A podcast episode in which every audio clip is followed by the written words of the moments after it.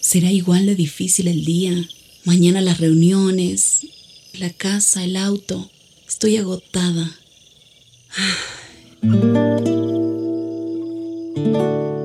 No importa cuántas cosas me hayan angustiado hoy. Me acercaré a Él porque Él tiene descanso para mi alma y mi mente. Cuando mi corazón está tranquilo, puedo escuchar su voz en quietud y confianza. Mi fortaleza está en descansar en Dios. Ven a descansar.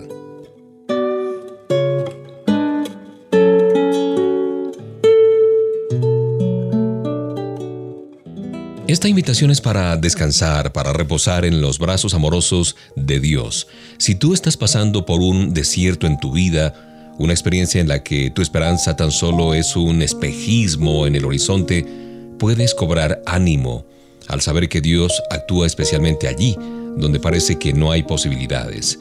El pastor y escritor eh, Juan Ortberg dice, por extraño que parezca, el desierto puede presentarnos una gran oportunidad de conocer la profundidad del amor de Dios. Es maravilloso cuando estamos en lo mejor de nuestra vida espiritual, orando con fervor, con gozo, triunfando sobre la tentación, progresando en el ministerio y conscientes del amor de Dios hacia nosotros. Pero en el desierto, el amor de Dios puede llegar a un lugar más profundo del corazón de la persona. Si estamos en un desierto y nos acercamos a Papá Dios, aunque no hayamos orado bien o quizás nada, porque justamente cuando uno está más deprimido es cuando menos ganas tiene de orar, ¿no es cierto? Hemos sido bombardeados por la tentación, asaltados por las dudas, y sentimos que somos más bien un estorbo en la obra de Dios. Sin embargo, oímos su voz diciéndonos, Te sigo amando, te sigo amando. No puedo amarte más de lo que ya te amo. Sigue siendo mi hijo, sigue siendo mi hija. ¿No sabes que sigues siendo un objeto de mi cariño? Eres muy amado, nos dice Papá Dios. Es bueno cuando nosotros eh, recibimos amor, cuando nosotros también amamos, que se nos ame cuando sentimos que no merecemos eso. Eso constituye justamente la gracia de Papá Dios y nos remonta a la escritura, al libro de Romanos, que nos habla de que somos justificados por la fe y tenemos paz para con Dios por medio de nuestro Señor Jesucristo.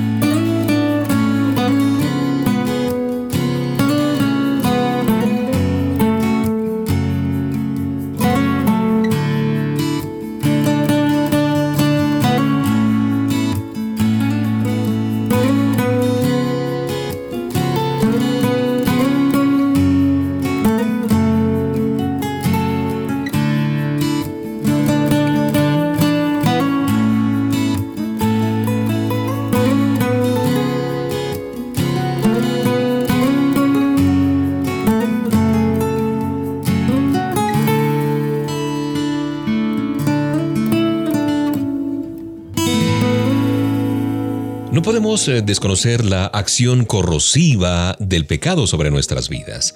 No solo cometemos un error muy grave cuando nos valemos de esos pretextos para justificar nuestro pecado, sino que le estamos dando a Satanás un arma contra nosotros mismos. Además, esa actitud de querer justificar nuestro pecado ejerce una acción corrosiva, como digo, en nuestra vida. Una actitud muy común y que hace mucho daño es la de, ah, esto a nadie le perjudica. Si alguien se va a ver perjudicado, ese voy a ser yo, así es que, ¿para qué voy a preocuparme? Otra actitud errónea es, yo puedo manejar esto solo. Si veo que no puedo hacerlo, bueno, hasta ahí llego.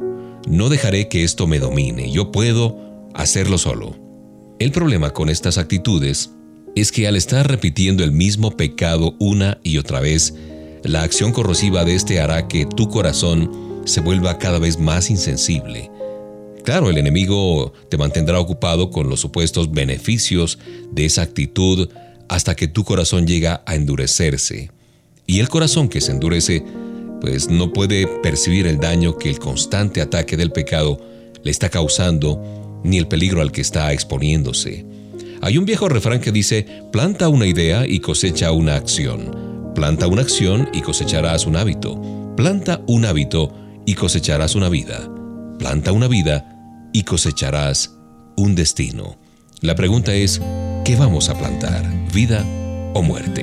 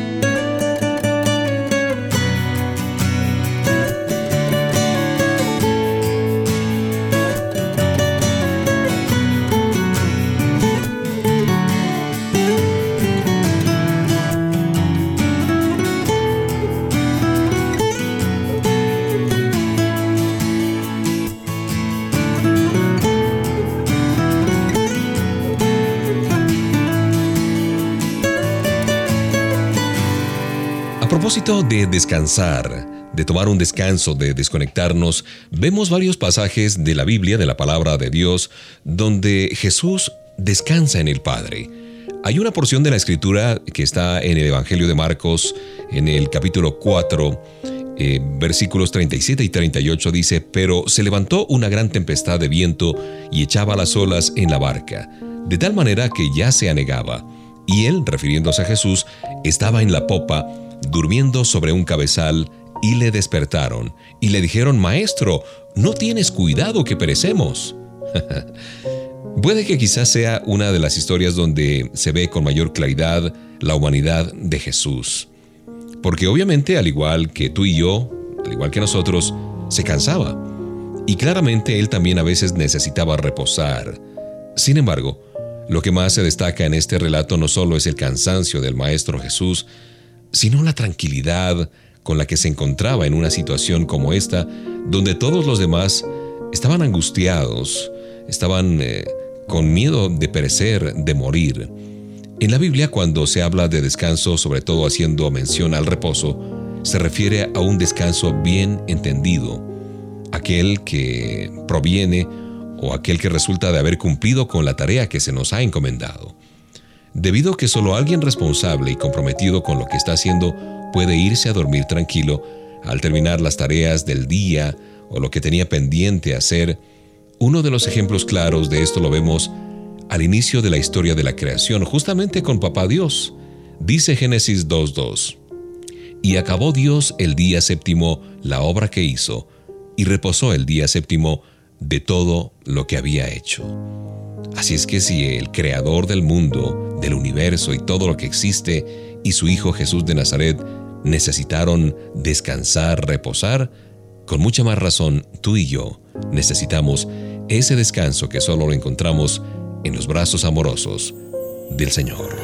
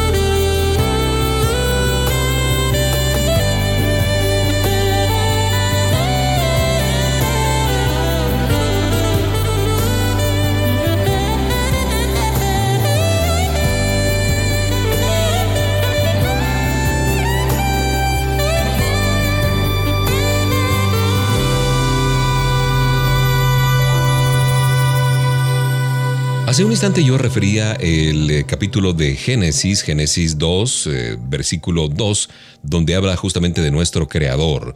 Y acabó Dios el día séptimo la obra que hizo, y reposó el día séptimo de toda la obra que hizo. Cuando la base de todo lo que Dios estaba ya formada, Él decidió descansar, reposar, se detuvo solamente cuando se dio cuenta de que ya había sido hecho todo lo que debía. Algo similar ocurre con lo que hacen las hormigas en verano después de su arduo trabajo de invierno. De igual manera ocurre con el sembrador, cuando se sienta a descansar y a ver los frutos de su cosecha. Una de las tantas enseñanzas que les dejó Jesús a sus discípulos fue aquella que enfatizaba que él no podía desperdiciar ni un minuto de su tiempo, porque esto llevaba a cabo una finalidad, un propósito de trasfondo que debía ser completado que luego habría tiempo para descansar, pero que en ese entonces no era el momento. Mas es necesario hacer las obras del que me envió, entre tanto que el día dura, la noche viene, cuando nadie puede trabajar. Entre tanto que estoy en el mundo, luz soy del mundo, dice Juan 9. El Señor Jesús completó la misión que le fue encomendada de la misma manera que Dios se lo pidió, y Él llegó hasta el fin. Y es solo después de esto que Jesús se sentó es decir, puede descansar hoy a la diestra de Dios Padre. Cuando Jesús hubo tomado el vinagre, dijo, consumado es, y habiendo inclinado la cabeza, entregó el Espíritu.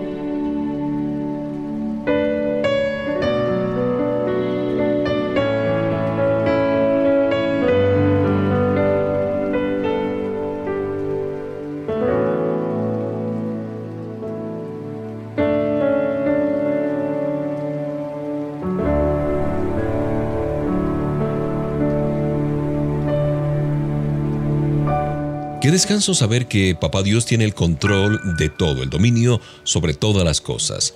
Él está al tanto de nuestra situación, cualquiera que sea esta, y sabe qué hacer para no dejar cabos sueltos. Muchas veces Él nos guía a orar por algo o por alguien que tal vez esté muy distante de nosotros. Yo creo que a ti como a mí nos ha pasado. Y aunque con frecuencia no comprendemos la urgencia que el Espíritu Santo de Dios pone en nuestro corazón para orar por aquella persona, por aquella familia, por aquella situación, debemos ser obedientes y hacerlo. Porque a Dios, que es omnisciente, le interesa que tomemos parte en los asuntos celestiales. Bueno, eh, puede haber varias razones. Dios quiere que seamos parte de la obra que Él está haciendo. La oración es el camino al crecimiento y a la fortaleza espiritual. Qué importante es la oración. Dios quiere que aprendamos a confiar sin reservas en Él. De otra parte, Dios quiere que tengamos una relación estrecha con Él y la única manera de lograrlo es por medio de la oración. Y naturalmente recordar que Dios quiere que estemos de acuerdo con su voluntad y su propósito. Si dejamos que Él nos guíe en la oración, nos sentiremos más cerca de Él y de aquellos por los que estamos orando. De pronto tú en este momento sientes el deseo, el anhelo en tu corazón de orar por aquella persona, por eh, eh, circunstancias específicas o especiales que está atravesando un ser amado, un amigo, qué sé yo. La oración es la manera más íntima de comunicarnos con Papá Dios. Así es que en este momento puedes expresarle lo que hay en tu corazón. A pesar de cómo te sientas, Dios te espera con los brazos abiertos.